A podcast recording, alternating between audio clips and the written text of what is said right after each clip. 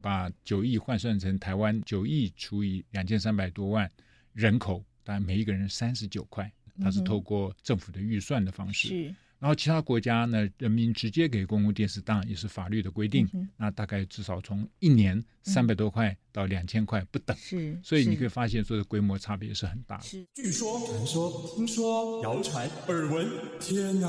我的世界怎么都是这种讯息啊？您收到过假讯息吗？资讯爆炸的年代，各种真真假假的讯息，我们怎么样才能够聪明不受骗？欢迎收听《新闻真假掰》，假讯息拜拜。我是黄兆辉，这里是由台湾事实查核教育基金会所制作的 Podcast 节目。Hello，大家好，我是兆辉，欢迎来到新闻真假掰。今天来到现场要陪伴我们一起提升媒体素养的好朋友是公广集团公视华视的董事长胡元辉，胡董事长，元辉老师好，兆辉好，大家好。最近。公广集团最有挑战性的一个任务，就是公示法 正在立法院修正哦。这当然是公示做了非常非常多年的努力，对不对？上一次公示法修正已经是多久以前了？那公示法这个部分，其实最近一次的修正大概在十三年多前啊。我那时候的修正其实都还蛮形式化，而且不是重要条文的修正。对，公视这一路走来，当时也是好不容易成立了台湾有公共电视哦，到现在二十五年，但这部法律其实已经不符合这个社会的需求了，对不对？对，我常常比喻哦，我说这部法律就好像我们在马车的时代，呃，所制定的法律，可是今天要适用在现在已经是电动车的年代，甚至我们要前瞻那个自驾车的时候，你就发现，哎，这个法律其实是。没有办法再适用在现在整个公共媒体的发展。嗯哼，是，所以我们今天邀请这个胡元辉胡董事长来跟我们呃听众朋友分享一下，说为什么我们的公示法需要修正，嗯、然后这一次修正有哪些重点，以及您哦在任内呃至少要三年嘛，您这三年对公示的愿景跟规划，会让呃我们的国人哦，公共电视是属于全民的哦，嗯、怎么样让国人有一个亮眼的？公共电视啊、这真的是还蛮不容易的。好，我们先从真的不容易。我们先从公视法的修正谈起哦。所以这次的修法有八大重点，对不对？嗯、是哪八大重点？可不可以跟我们分享一下？好，呃，如果我再把它正确一点说，就是说这个八个重点是我们公共电视等于董事会通过的一个修法政策建议书所提出来的八个重点。嗯、是。那大致上跟现在行政院所提出来的修法版本呢、嗯、是。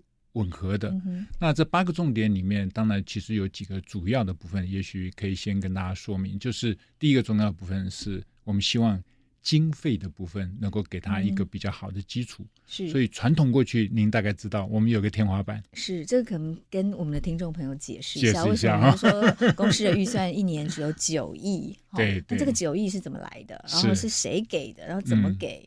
呃，当初在成立这个公共电视的时候，大家对它的功能跟价值其实还不是非常清楚，是，所以大家就设想说，那是不是用一个十二亿的资金来支持它的运作？可是非常有意思的是，当时立法的时候，竟然说每年要少一点五亿，嗯，那这样的话，意思就是。到有一天，公共电视就完，哎，完全没有政府的捐赠经费的支持。嗯、那言下之意就是，他希望你公共电视自己去自筹经费。因为古董事长哦，其实也是之前非常研究公共媒体、研究非常深入的学者哦，所以是不是也趁这个机会，也跟我们听众朋友分享一下，说各个国家哦，呃、我们比较在世界上比较有 credit 哦，嗯、比较有公信力的公共媒体，他们的经费规模大致是什么样子？好。呃，我想很多呃朋友可能不太很不太了解啊，说到底九亿是多还少哈？因为我们可以做一点对比。那大概台湾一般商业电视的运作规模一年哈，那当然可能少的大概是有这个，也许不到十亿，的确是存在。是但是比较有规模而正轨运作，它其实的一年的经费运作大概都在三四十亿以上啊。那其他国家的公共电视呢？那其实如果我们要去比的话，我们真的有点像小巫见大巫了。那以英国的 BBC 是大家所熟知的公共电视，那么它一年的经费呢，大概就两千亿左右台币哦。对，好像是差不多有五十三亿英镑，对不对？英国 BBC，然后现在换算成台币，一年 BBC 的预算有两千亿。对，哦，那这两千亿怎么来？嗯，那就是呃，主要都是他们的制度跟我们不太一样。我们刚才讲这个九亿，是因为当年十五亿呃十二亿，然后经过两年的删减变成九亿之后。那一直修法说，发现哎，这这这个不行，所以我们就冻结在九亿。嗯、那其他国家的做法呢？大多数的民主国家的公共电视，那它是用人民直接付费给这个公共电视，嗯、是他们叫执照费或者收视费哈。嗯、那像英国的 BBC，大概每一个英国人平均给这一个呃 BBC 的。那大概要一千五百块台币左右每年，嗯，就是每个人每年要付一千五百块平均台币付费给 BBC。对，嗯，那你说像比较少的，像韩国的公共电视叫 KBS 啊，是。大概每一个韩国人用随这个电费的方式来给韩国的 KBS。大概一年呢是三百五十块上下，嗯，三百五十元台币，这已经算最少了。哦、所以那其他各国常常大概就在这个大概三百多块，嗯哼，然后到两千块之间。即使您说 KBS 哦，嗯、就是一个人每年只要付三百五十块给，嗯，呃，这个。韩国的公共电视 KBS，但它其实换算下来，一年的预算其实也有三百三十亿左右台币，对不对？对，差不多是。那我们这样子，我们是九亿，然后韩国的人口大概是台湾的两倍多，对对。连韩国的 KBS 都有三百三十亿的。嗯，那如果我们把九亿换算成台湾九亿除以两千三百多万人口，当然每一个人三十九块，它是透过政府的预算的方式。是。然后其他国家呢，人民直接给公共电视，当然也是法律的规定。嗯、那大概至少从一年三百多块到两千块不等。是，所以你可以发现，说的规模差别是很大的。是，然后台湾人很喜欢看的 NHK，其实它的预算也相当高，嗯、对不对？换算成台币，一年有一千六百亿。对，就是随着汇率上下来看的话，大概就在一千。四百多亿到一千六百亿之间，嗯哼，那其实也是相当庞大的一个规模。是，那我们现在虽然讲九亿，我们还是要呃比较完整的说它。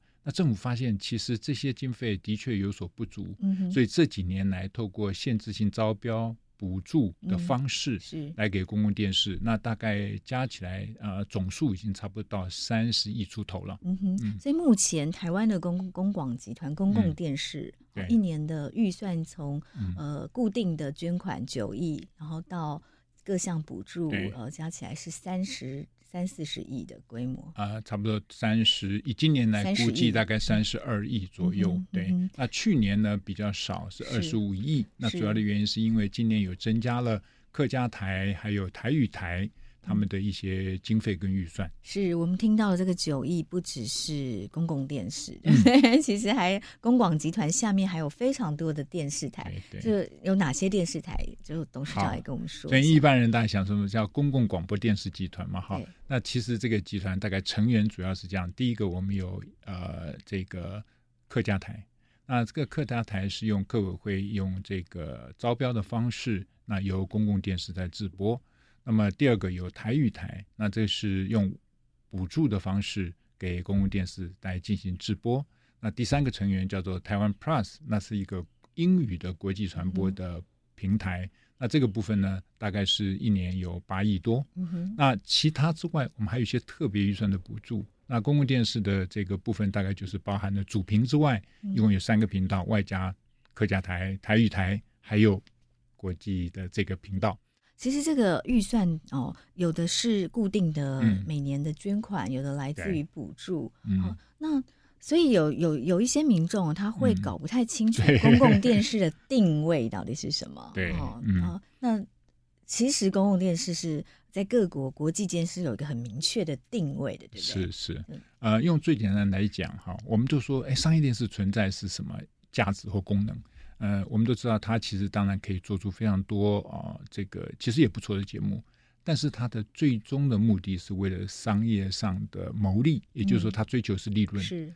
那公共媒体的部分就想要对横平这样子的利益，就是说，社会上有很多公共利益的需求，但这些可能没有办法被满足。嗯所以我们需要有一个公共的媒体，那它不是政府经营，它是受过一个公民大众的委托，然后来经营。那这里面啊，比如说我们随便来讲，比如说这个儿少的服务，你可以看到在台湾电视里面，你很少看到有儿少的节目，嗯、为什么？因为很简单。他觉得做这个嗯没有广告，没有利润，因为小朋友不会自己买东西，没，没有消费能力。对，那比如说身心障碍是的族群，他觉得这个族群不大，对他也不构成商业上的利益。嗯、那比如说银发族长者的，那这个部分也没有。那更别要讲很多具有公共价值的一些该关怀的议题，他不会。所以像新闻来讲，就是一个典型，他新闻就追逐那个眼球。嗯、好，我们觉得哎，这个画面好看，这个画面可以耸动，嗯、可以吸引人的眼球，那他可能在这方面就会多放很多时间跟心力。可是公共电视不会觉得这个是很重要，你可能一时之间看了，觉得嗯。这是一个什么样的事情？可是它没有办法帮助你对这个社会有真实的了解，对这个国家未来有一些想要反思的课题。所以整个来讲，公共媒体最主要的目的就是说，它是为了公共的服务而存在。所以这样的概念就。构成两个不同的系统是，而且公共电视哦，其实属于全体国民的，对不对？对。但是很多人还会搞不清楚，说，哎，公共电视其实就是代表这个政府，哦，然后就等于执政党，对，可以掌控，哈，所以会有一些误解。对，那个要想的话，就要想成是对岸的中国的中央电视台了 啊。中央电视台就是标标准准的一个，我们讲叫喉舌嘛，哈，也就是。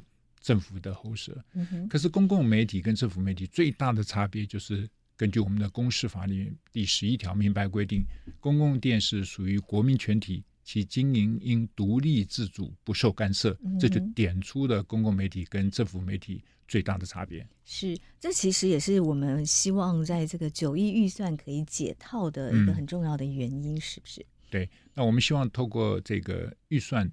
天花板的解套，同时也能够把所有的比较像补助或者是限制性招标的部分都回归叫做捐赠。是，那捐赠的部分，我们就会让公共电视的独立性、自主性会提升。这这个部分呢、啊，我也想请胡董事长特别说明哦，因为、嗯、呃，我也有听到一些声音，会觉得说，哎、嗯，到底是捐款比较好呢，还是补助比较好？嗯、怎么样才可以维持独立性？但其实是捐了款之后。你就没有办法干涉它了，对不对？因为是捐款嘛。嗯、反而补助是浮动的，每年、嗯、哦，你可能今年达成我的目标，嗯、我就下一年再给你。嗯、可这个目标反而比较容易，可能会有一些呃政治介入的空间了。然后虽然公共电视想要立守了，嗯、但是它是比较浮动的，在独立性上会比较有危险，对不对？对，呃，捐赠的概念基本上是一个常态性的。也就是说，它是每年它一个做一个呃形式上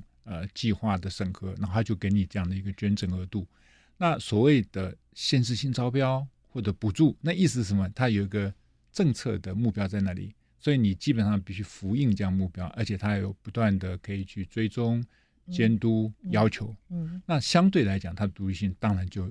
不高了，对，所以这中间还是有个基本的差别。是，而且当预算浮动的时候，嗯、其实作为主管很难规划一个比较长远的目标。对啊，对，我相信你不知道明年有没有钱，后年有没有钱。对，赵辉老师已经很有经验了哈，做节目，所以我们发现说，哎，真的，我要做一个，其实所有的节目规划常常都是半年。甚至一年以上的，尤其像戏剧，是。那你这些东西如果不早一点规划，然后你甚至不知道明年有没有这个经费，那怎么样能进行呢？所以这也是一个很重要的理由。嗯哼，是。所以我们这次修法就是希望把预算的这个天花板打破，但是没有明白说要多少预算。嗯、对，他要按照我们年度的工作计划，然后来去做审核。那不过当然大家都有一个默契，了解现在的经费是。不足以来因应公共媒体的需求和大家全民对公共媒体的一个任务的期待。那所以在立法理由其实也讲得非常清楚，就是现在的经费其实是不足的。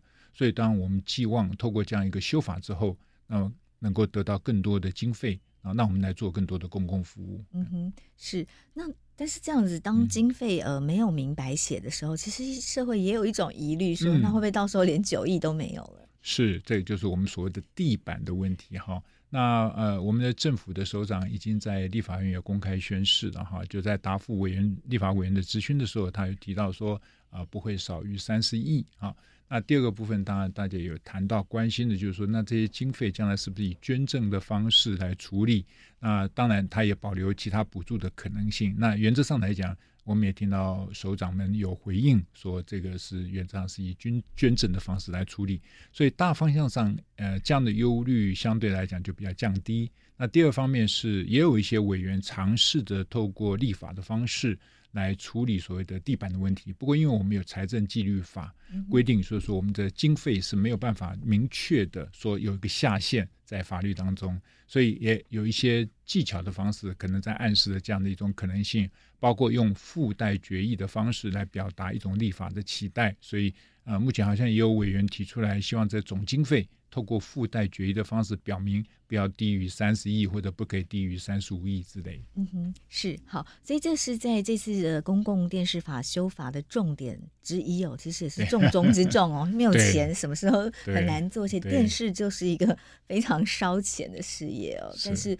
我们又需要公广集团，它可以不用。顾及商业利益，而向这个商业利益低头哈，啊，可以做真正对这个社会有意义的公共服务。好，所以预算的解套是这次公示修法的重点。嗯。那其他的重点呢？好，呃，当然还有很多，比如说分级规定啊、备载规定啊等等这样规定哈。不过最重要的另外还有两个，嗯，第一个就是我们对于这个呃业务的范围，嗯，那这次修法里面明白的把族群服务跟国际传播的任务。都纳入的公共电视服务的范畴，嗯，所以这里面当然就会把现在的客家台啊、呃、台语台这两个呃过去用补助或者是捐赠的概念，把它变成一个常态化的服务任务。那第二个部分就是国际传播，那我们就是现在的台湾 Plus 这个国际的英语的传播服务呢，透过这样一个修法，那它就成为一个常态化的任务。那这这是一块。那另外一个重点就是现在有鉴于啊。就是到底这个董事会的运作能不能够发挥它的功能，能不能够顺利的换届改组，而不至于说有的时候好像是呃有两次吧哈，都延长了九百多天。嗯、本来要做一届，变成做两届的 义工了，这样的。对对对，就变成说延任。那这个对于治理上其实并不是好事情哈。那呃，因为你延任说可能是在看守嘛哈，你会觉得自己在看守，所以你不太想做一些新格，也不好意思做一些新格。那这样的话，就会让公共电视的发展的这种速度啊，或者努力啊，就不太容易延续。所以像这些改变，因此就决定在这次修法过程中，是不是？考虑第一，缩小我们董事会的组成人数，由现在的上限二十一人下降为十五人。那第二个部分就是你要通过这些董事的审查的门槛，因为根据现在的规定是啊、呃，立法院推派一个审查小组，那这个审查小组实际上是按党派的比率来做分配的，然后这样的分配下的审查委员，他要通过四分之三的多数，嗯他才能够成为一个董事。或者作为一个监事，嗯，那这样的话，过去就发生了难产的状况，嗯，所以这次是希望是不是把这个门槛从四分之三下降为三分之二？嗯哼，是四分之三，真是非常高的门槛哦。这有意思的是，这个公视董事。呃，好像其实也没有这么大的 什么权力，或者是说有这么大的呃，像有一些国营企业的董事，嗯，他可能是有很丰厚的待遇。是，公司的董事其实是无几职，对不对？其实是要来当义工的。就董事长是专任有几职，其他的说的董事常常您都参与嘛？您是我们公司的董事，这个开一次会哇，四个小时，结果拿少少的出席费，所以这个其实都是很非常义务性的。嗯是是，所以其实也有很多人其实不太清楚，公视的董事会其实原则上是无给职的，对，那只有董事长是专任。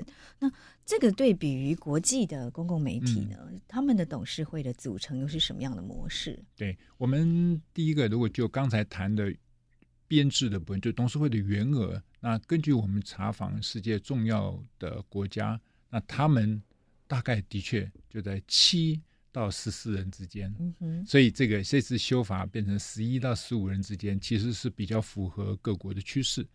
那第二，就审查的部分来讲，呃，在很多国家里面，公共因为他们采取内阁制，所以当执政的多数长提名了这样的一个董监事以后，基本上是不太送国会通过的。但是他们有一个非常严谨的。提名的制度跟程序，嗯嗯、那甚至有公民参与的可能，所以在这样的制度之下，他们是比较没有我们类似的所谓四分之三审查门槛这样的一种安排。那我想当年设计这样一个四分之三的审查门槛，应该大家很认为，希望把公共电视变成一个独立自主，而不要被党派左右。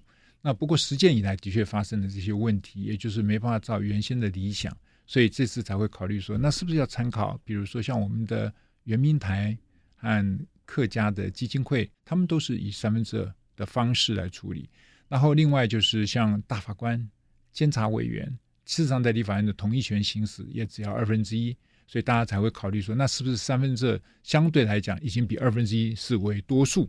但是又比较能够让这个运作比较顺畅，也许可以实验一段时间看看。是对，因为连大法官的任命哦，都只要立法院二分之一的同意哦，半数通过就可以。结果公共电视的审查需要这个审查委员四分之三的同意，是是。所以其实它会造成一个问题是，就是可能有一些人他因为不想。好，去面对这样子，可能有一些人被觉得落选会很难看的状态哦，嗯、会让一些人才他就不愿意哦接受这样的提名，对不对？哦、是，是我真的听过，对有曾经被提名，然后被审查不通过的这些，其实也就是社会各界的呃具有代表性的，甚至受到肯定的一些人呢。他们说我们当炮灰了，是那个呃，对，可能我相信这个过程中，也很多人会觉得我何必呢？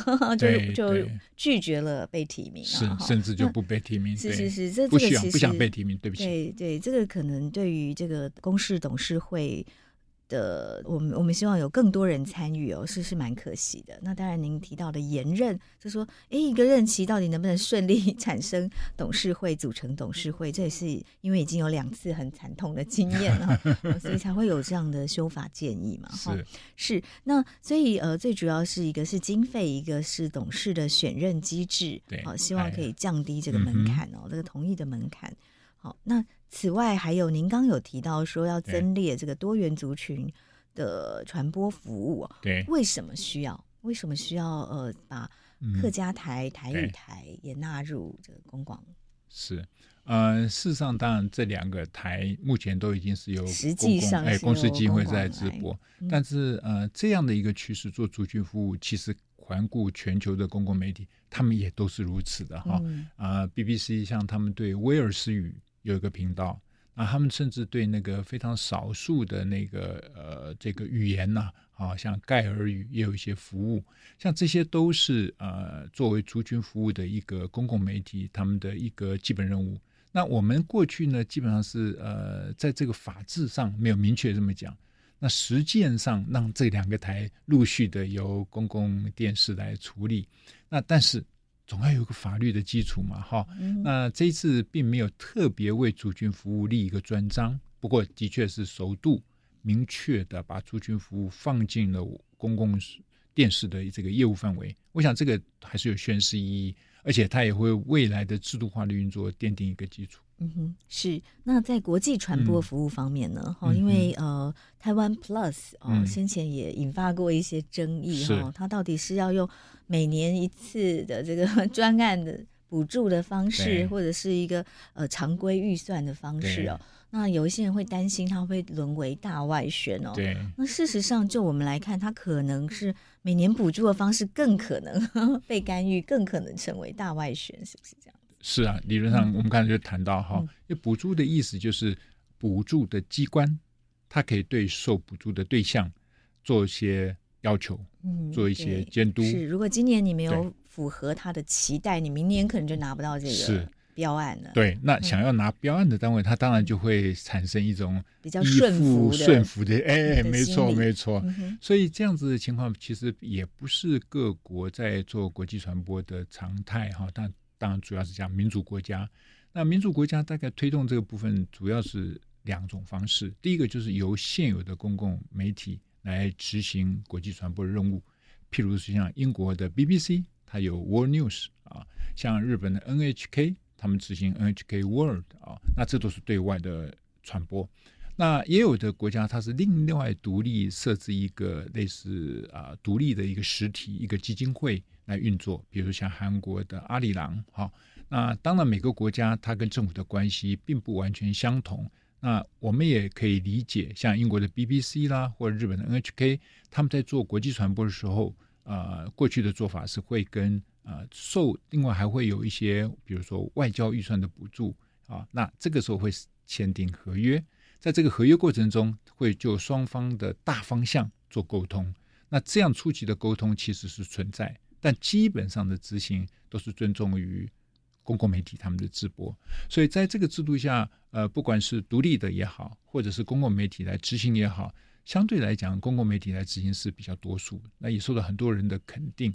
那我们现在做这样的一个方式，就是在第一年，台湾 Plus 是由中央通讯社来处理，那第二年转到公共电视。但终究还是要回归到一个比较常态化的作业，所以这次政府就决定把这样的一个作业放到公共媒体来。那这个跟很多国家的做法是一致的。嗯哼，是，我想，呃，社会大众对公共电视的期待哦，是非常期待它是一个独立哦，可以具备相当独立性的，然后不要被任何政党干预的广播的管道，然后我们可以收看。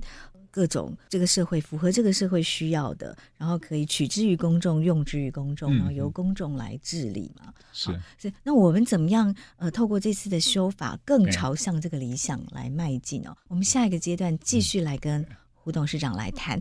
那在这边，我们先休息一下，董事长帮我们点首歌。好，听说现在有一部连续剧哈。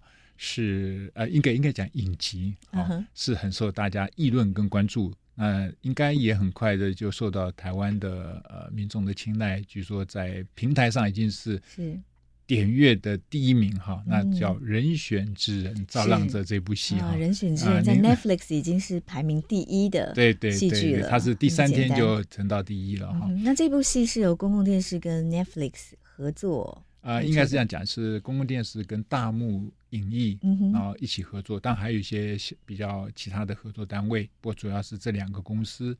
那我们在制作当中得到了 Netflix 的青睐，所以他们愿意把我们制作的成果给全球的观众来看，也就购买了独家的这个播映权。不过，公共电视仍然保有这部戏剧。在电视的播映权，对、嗯、今年的第四季我们可以播映的机会，所以当然也很期待大家看。那这一部戏呢，现在议论很多。那当中有一首主题曲啊，叫《昂声》，昂声，嗯、说不定我们可以听听看。好，我们先来听听看这首施文斌演唱的《昂声》。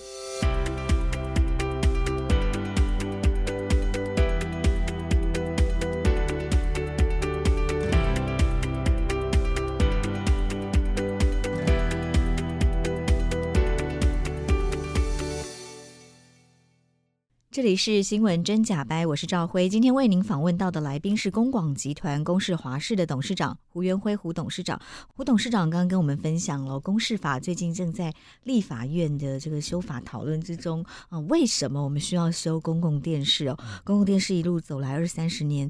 这个部法律二十五年了，是也该动一动了哦。那呃，好不容易这次有修法的机会，那到底修法的重点是什么？为什么要这样修哦？那我们先来谈谈《人选之人》为什么这次呃，最近在 Netflix 上哦，然后我们的同温层里面讨论非常非常的多。我还没时间看了，但是我也已经赶快加入我的片单里。然后刚刚听胡董事长说，今年秋冬我们就可以在公视的频道上看到了哦。它是一部在讨论。呃，台湾的选举制度、政治整个这个政治幕僚的戏，嗯、对不对？对，嗯、我我们都说它是台湾第一部政治幕僚的职人剧了。好，那台湾这几年呃，在这个知恩剧方面，我觉得做的有一定的基础。对，公视其实是领头羊，是、嗯，但是很少人去关注政治幕僚，对不对？哈，是它其实是一个还蛮敏感的议题，但是也是台湾非常有特色的议 题。没有错、嗯，那我们等于是透过这个政治幕僚。呃，反映了这个台湾的一种政治生态，反映了台湾的民主选举啊、哦，所以我们觉得这部戏其实是有多重的含义。那呃，我也觉得我们那个合作的大幕影艺啊、呃，他们的团队能够在这方面去投入这样的一个有趣但是又很难挑战的课题啊、哦嗯，我觉得真的是很让人敬佩了哈、嗯。所以真的，我觉得呃，透过这样的一个戏。呃，然后竟然引起这么多的关注，哈、嗯，那我想真的是也有一点在意料之外了。是，我想这也是公共电视存在的目的之一，然后也是一个很重要的价值的展现哦。就是我们敢碰触别人不敢碰触的比较敏感的政治议题。对，因为呃，我们常常想，呃，商业媒体为什么它不处理这一块哈？那一个是它的敏感度啊，但二方面是因为它的投资规模也比较大，嗯，那他们因此会觉得，如果要投入这样一个规模，而能够被像国际的平台所能够购买，然后播到全球，其实对他们来讲，这样的挑战，呃，可能有一点呃过度了，所以他们不敢做。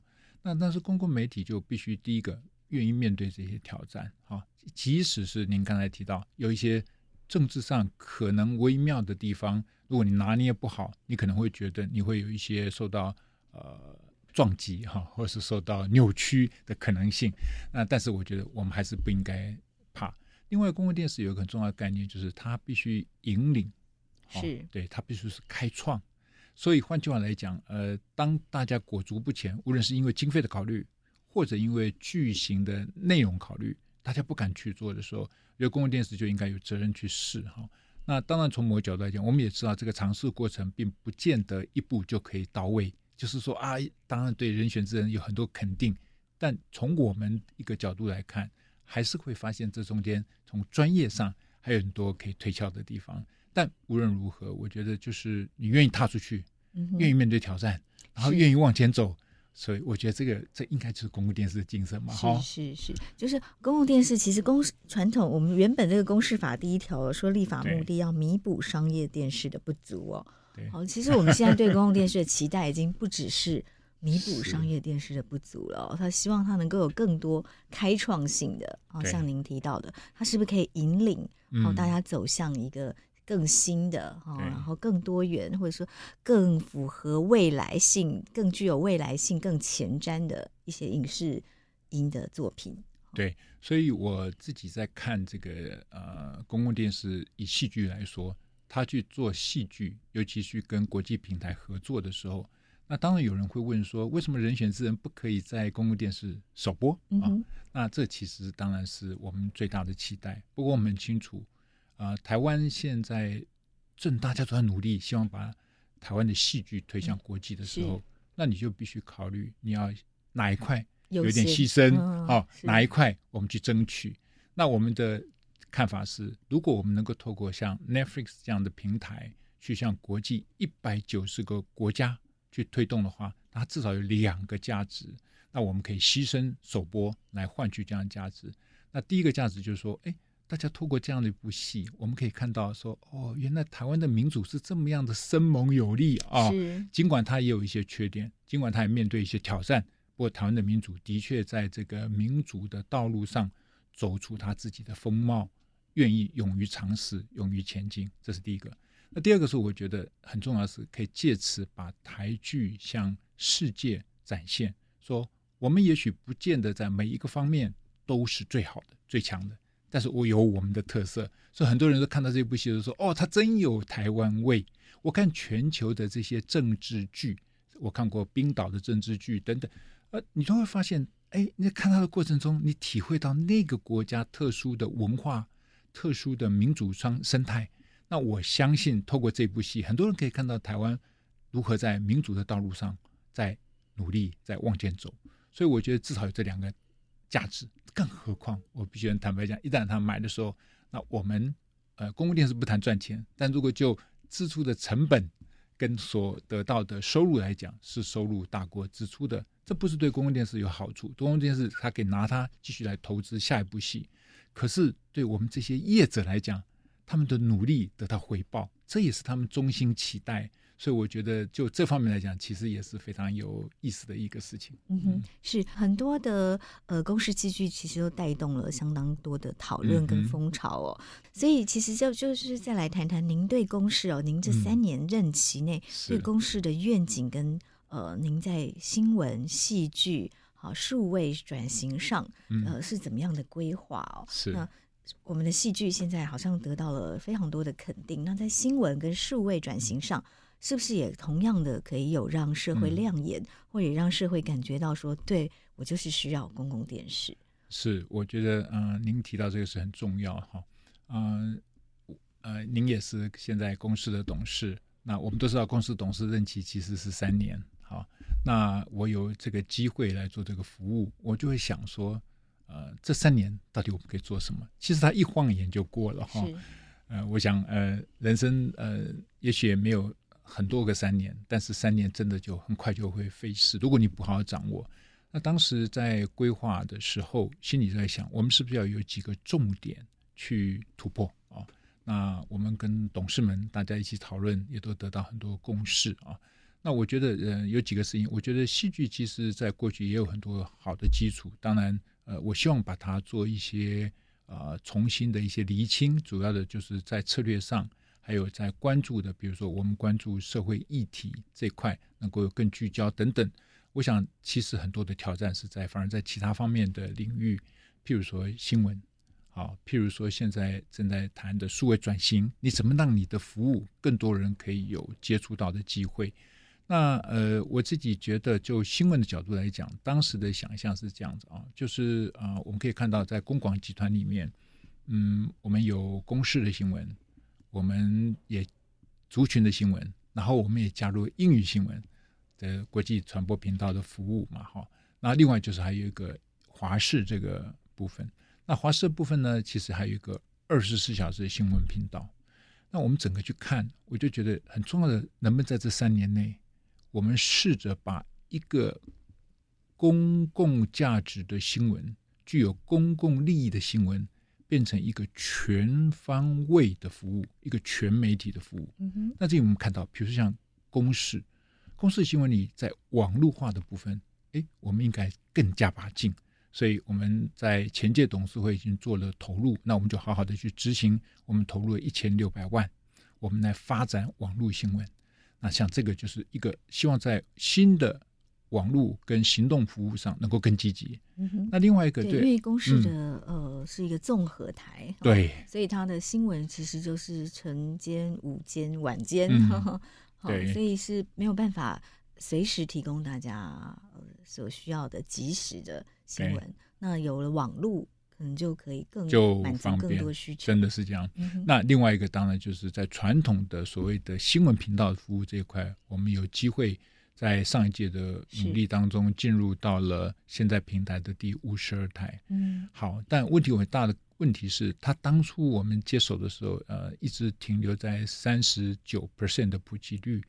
那我们都知道，如果你不能普及，它就会产生一大的困顿。也就是说，第一，更少人看到它。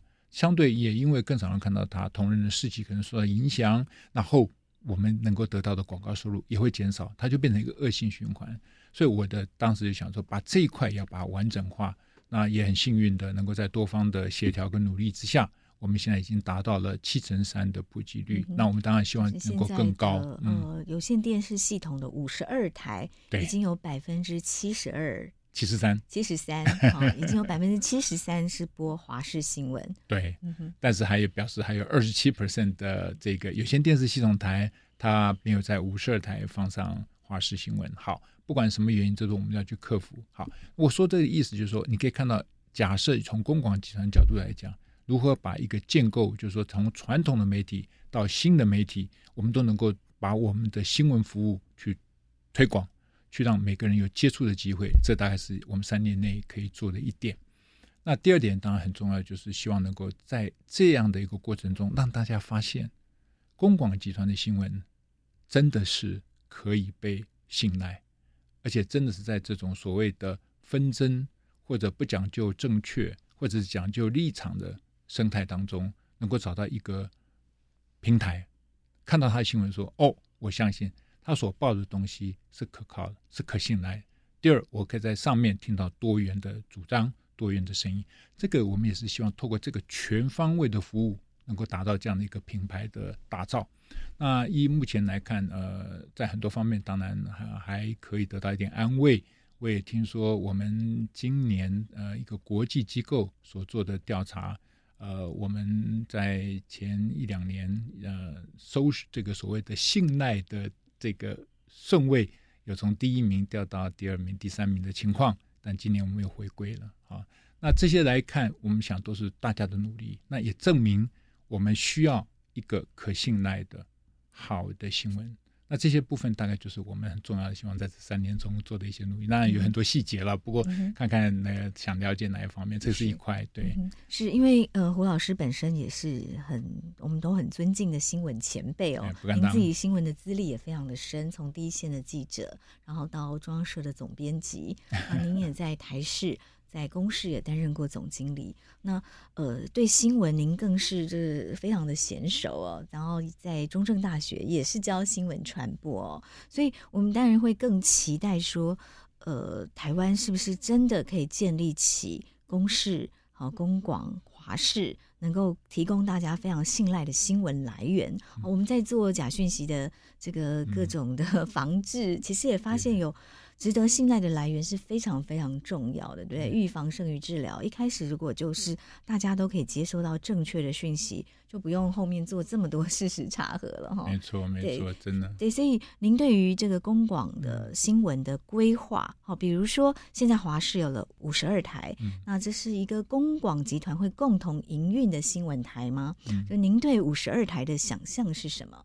哦，传统上我们会觉得说啊，公视、华视以前的新闻可能都是，尤其公共电视，可能都是像我们刚刚说的，一天就只有三节新闻。嗯，哦，所以公视可能会觉得，所以我们没有办法发挥足够的影响力。嗯，好，但是现在公广集团有了五十二频道，那这个五十二频道我们会怎么来定位它？嗯。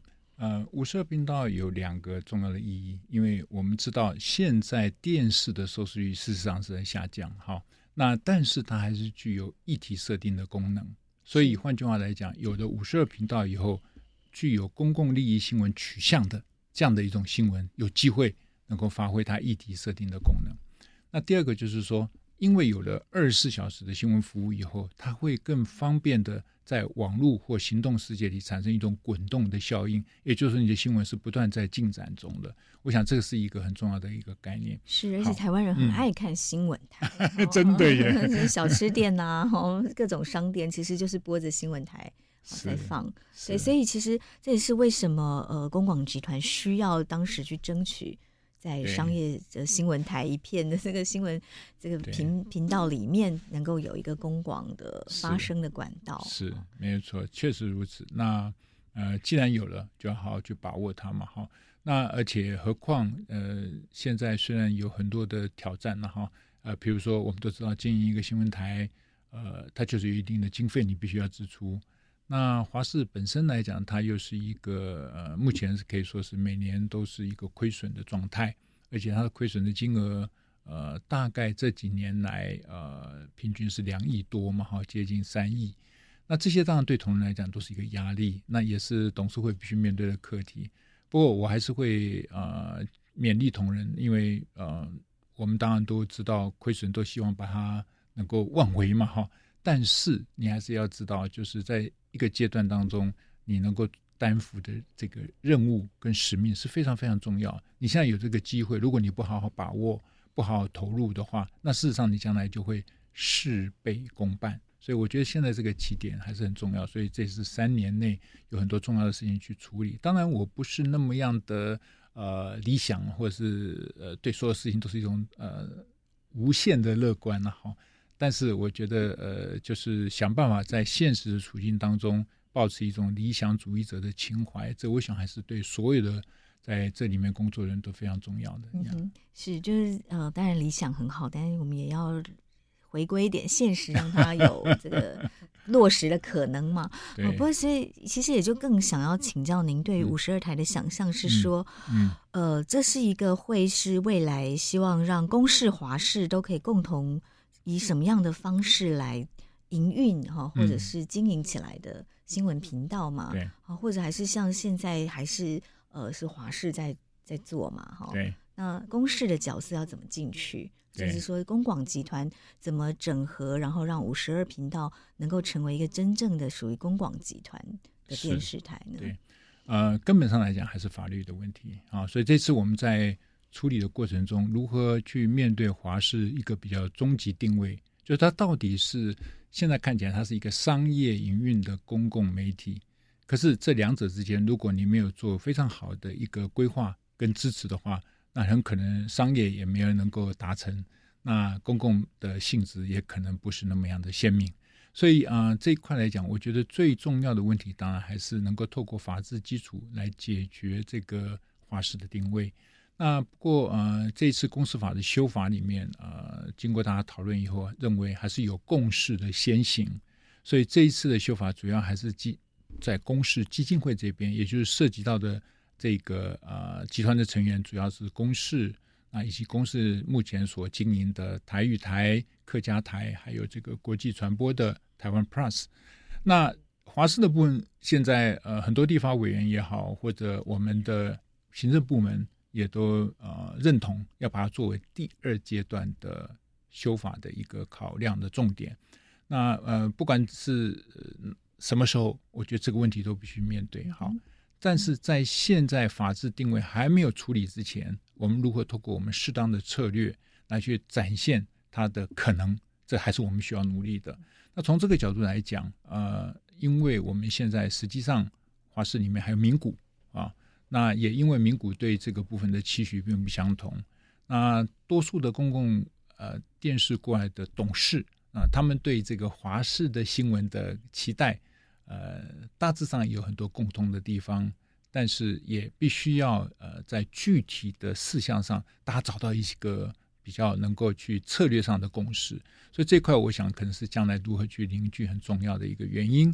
那也因为这样子，所以我们知道有公视的董事兼华视董事，所以他对于集团的综合整合其实是有帮助的哈。啊呃，在法律上来讲，我们当然有关系人交易，这个也许对我们观众来讲讲的太复杂了。不意思就是说啊，他仍然在啊。法律上是两个实体，所以他必须受到一些关系人交易，就是所谓中间在合作的时候必须面对的财务跟法律的限制。那在这个限制之下所能做的事情，是我们现在在努力。所以我们会透过比如说呃适当的集团的主管、高层主管的会面、定期的讨论，在重要事项上进行资源的整合。那目前来讲，比如说有几个重要事情是进行整合的。第一个就是在选举的新闻啊，在选举新闻上，大家认为我们在很多地方可以通力合作。像这像举例来讲，像这种是目前比较重要的方向。那其他当然就是有一些是不同集团成员台的节目可以放在华视新闻台。那可是这个又很现实，因为华视新闻台又是靠自己的商业营运收入来处理他自己的亏损问题。所以这又面陷入一个两难，所以要放哪些节目？因为公共媒体所做的很多节目是比较没有收视率的，所以这个很现实的课题又存在，所以就变成我们需要面对，就是课题还蛮多的。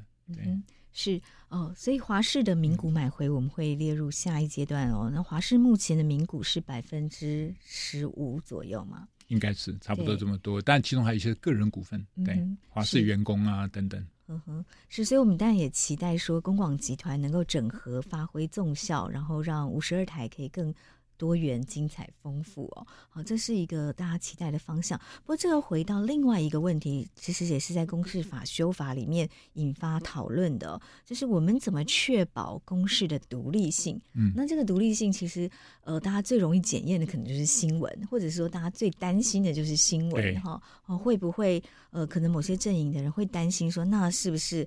呃，给五十二频道变成公广之后，那会不会政府的手更容易进来啦？这那这就回到公视的独立性要如何确保的问题哦。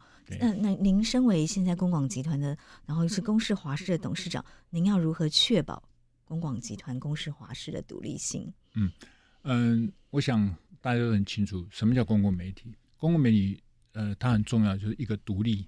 一个叫问责，是对，这两者是一体两面，就是说，你希望你是不受到政治或不受到商业的介入，那问题是，那谁来监督你？所以要有一个问责，所以独立与问责可以说是我们非常重要的两个核心的课题啊。所以，那从独立性这个角度来讲，呃，一般来讲，我们当然第一个要靠制度来保障。所谓制度保障，比如说我们在公司法里有规范。好，那比如我刚才念了一套，就《公视法》第十一条，就给你精神上的支持，告诉你是要独立自主的啊，这是第一个。那第二，比如说像刚才谈董事会，董事会的选任过程为什么要那样子一个繁复为什么要这样子的一个过程？就是希望透过这个董事会这样的选任机制，让它可以变得有独立。好，那第三方面来讲，就应该讲说法律之外的靠什么呢？其他靠两个，第一个是要考这个组织是不是建构出强固的一种组织文化，它是支持独立性的文化。那就我自己的感觉是，公共电视本身，呃，应该是有强固的。这当然里面有一个法律的规定，就是因为公视的主管总经理必须跟公视新闻部的同仁代表签订一个专业自主的公约。那这个是明定在法律上，所以这个对于新闻的独立自主当然是有法律的保障。但也因为这样的法律保障，所以这个组织慢慢慢慢建立起来一种比较具有独立精神的文化。虽然有时候他会走路偏锋，譬如有的同仁可能误解独立的意思，就是说我连社会各界对我的批评，我也能够完全自己来来来来决定回应。这个其实当然就跟独立的概念并不完全相同。你还是要问责嘛。好，好，那讲回来意思就是说，那这个组织的传统文化就很重要。那我现在努力的，当然就希望在所有的成员台里面，能够让这样的组织文化能够处理。所以由我以身作则开始，我不去介入任何一个单一的主题的内容的新闻啊。我们谈的是政策，谈的是方向，而不去就该做这个条这条新闻，或者这条新闻该访问谁，我们不去做这种事。而且我明白的。透明的向所有的同仁来昭告，我觉得这个就是要建构这个组织文化。好，那第三个靠什么？叫社会支持。就这个社会，他们大家认为我们需要这样子的一种具有独立精神的、保有独立性的公共媒体，所以大家来支持他，也来监督他。那这样子的存在，它是有办法让公共媒体能够有效的运作它的独立性。如果社会不在意，啊，或者政治人物当政治人物介入的时候，然后社会也说，嗯，有这么严重吗？好、那这样子的公共媒体就没办法以独立性十足的这样的精神在这个土地上运作。当然，其实都不能太理想了。我也看过很多，包括 BBC 卸任总经理写的传记，好、哦，那也看过很多 BBC 的事件。以这么一个老牌的公共媒体来讲，啊，他们都会有很多很多。啊、呃，政治运作的痕迹在里面啊、呃，这个很简单，也可以理解，因为在做的怎么样的制度，它其实还是人在操作。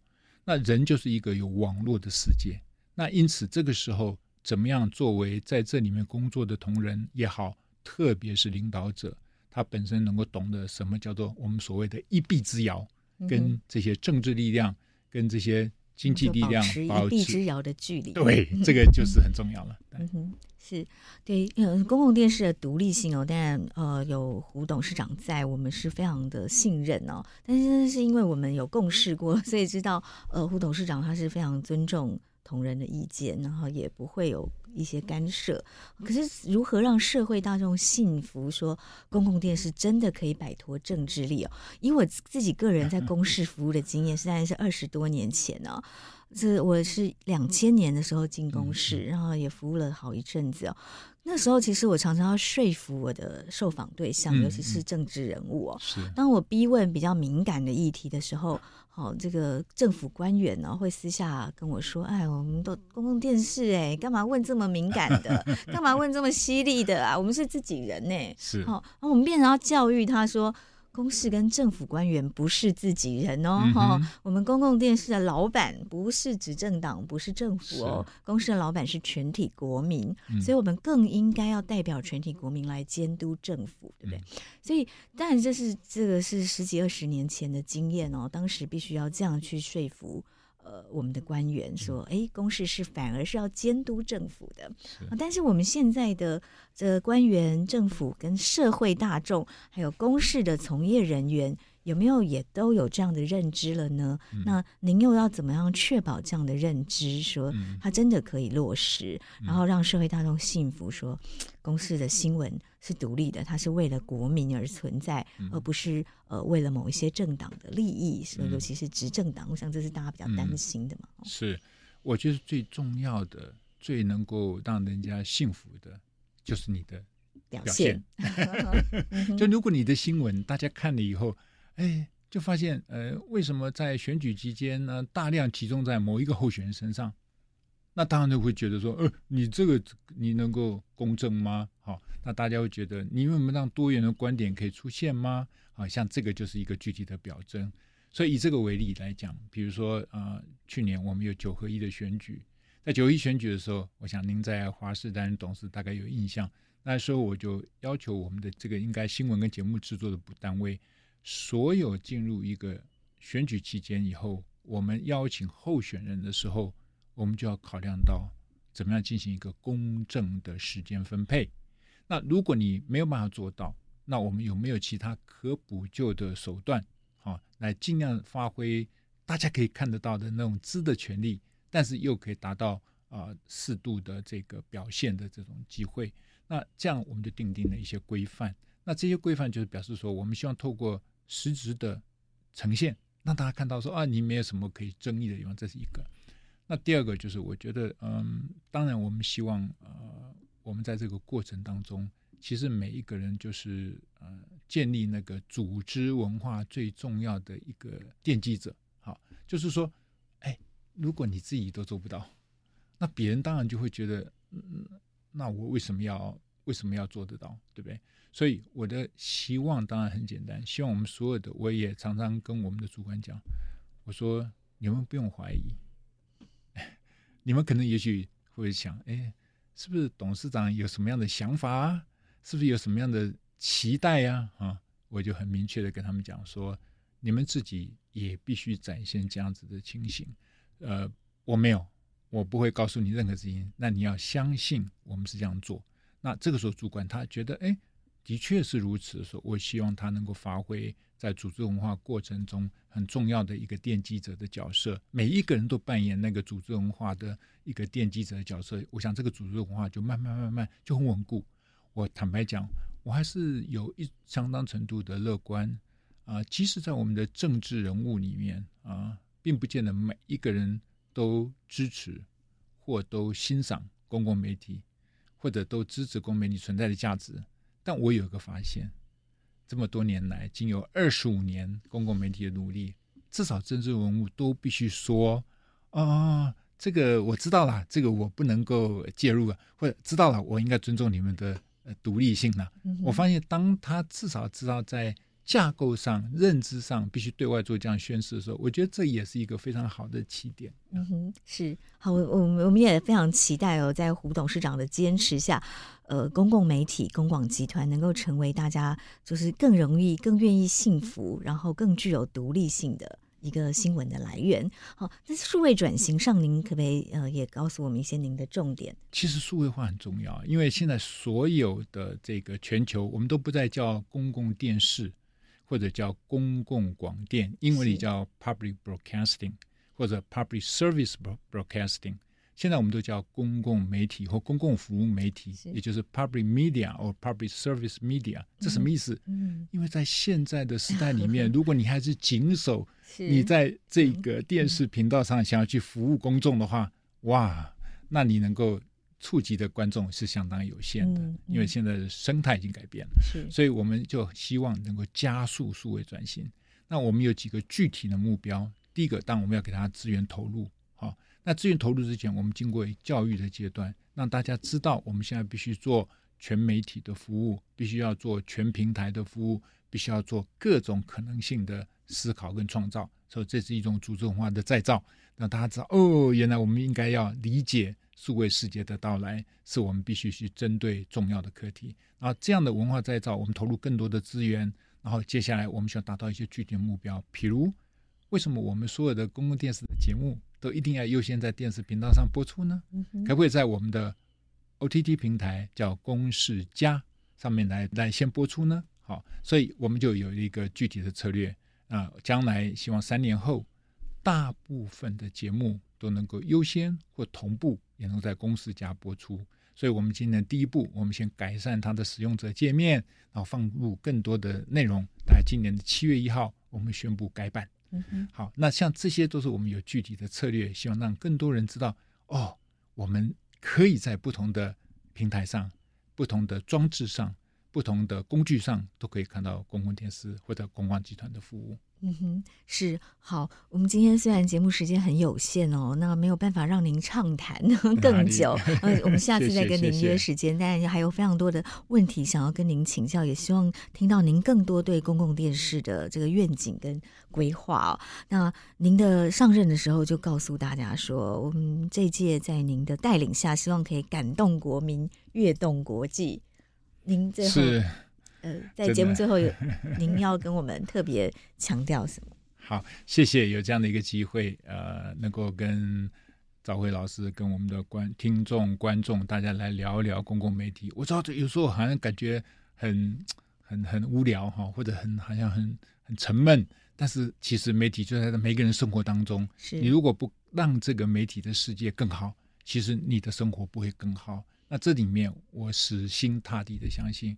公共媒体在整个媒体生态里面扮演非常重要的价值跟功能。嗯，我们也需要中流砥柱了，对，也期待公共媒体能够成为这个呃，大家觉得媒体太乱了，那我们需要一个中流砥柱。是这个非公共媒体一定得承担起这个任务不可。对，这也是在这样情况之下，所以我就提出了所谓“感动国民，跃动国际”这样的一个愿景。那也很幸运的得到董事们大家的支持，定为我们未来三年努力的愿景。那我们说，所有公共媒体所制播的节目或服务，如果不能够让国民有感，说，哎，这个是我需要的，这是我很好的精神伴侣，那我们就没有达到我们的功能。所以这是一个自我期许，也是自我努力的方向。那跃动国际，是因为我们知道台湾现在正希望有更多的跟世界的接轨的可能。让更多的这些国际人士能够认识到台湾的存在跟它的价值，这里面也包括我们影视产业向全球的推动，所以我们也有的台湾 Plus 这样的一个国际传播服务的这样的一个任务，所以我们就把跃动国际作为我们一个重要的这一个服务的内容。那也很有意思的，也许最后可以说的就是，我们即将五月份我们要举行一个很大的国际的活动。这叫做 Input，也许可以简单翻译叫世界公式大战。全球大概会有两三百位制片人、导演到台湾来，跟台湾的专业人士一起互动。像这个就是我们要跃动国际一个重要的服务的任务。我们希望在这个愿景之下，让大家真的感受到我们有公共电视真好。非常谢谢胡董事长，谢谢。我们也期待有一个可以感动国民、跃动国际的公广集团。谢谢，谢谢。谢谢收听《新闻真假掰》，这里是由台湾事实查核教育基金会所制作的 Podcast 节目。我们将陆续邀请各行各业的朋友来畅谈媒体议题，陪您一起增强对假讯息的抵抗力，让我们都能和假讯息说拜拜。欢迎您订阅留言，告诉我们您的意见和观点。如果您喜欢这个节目，别忘了给五星好评，也帮我们多多分享哦。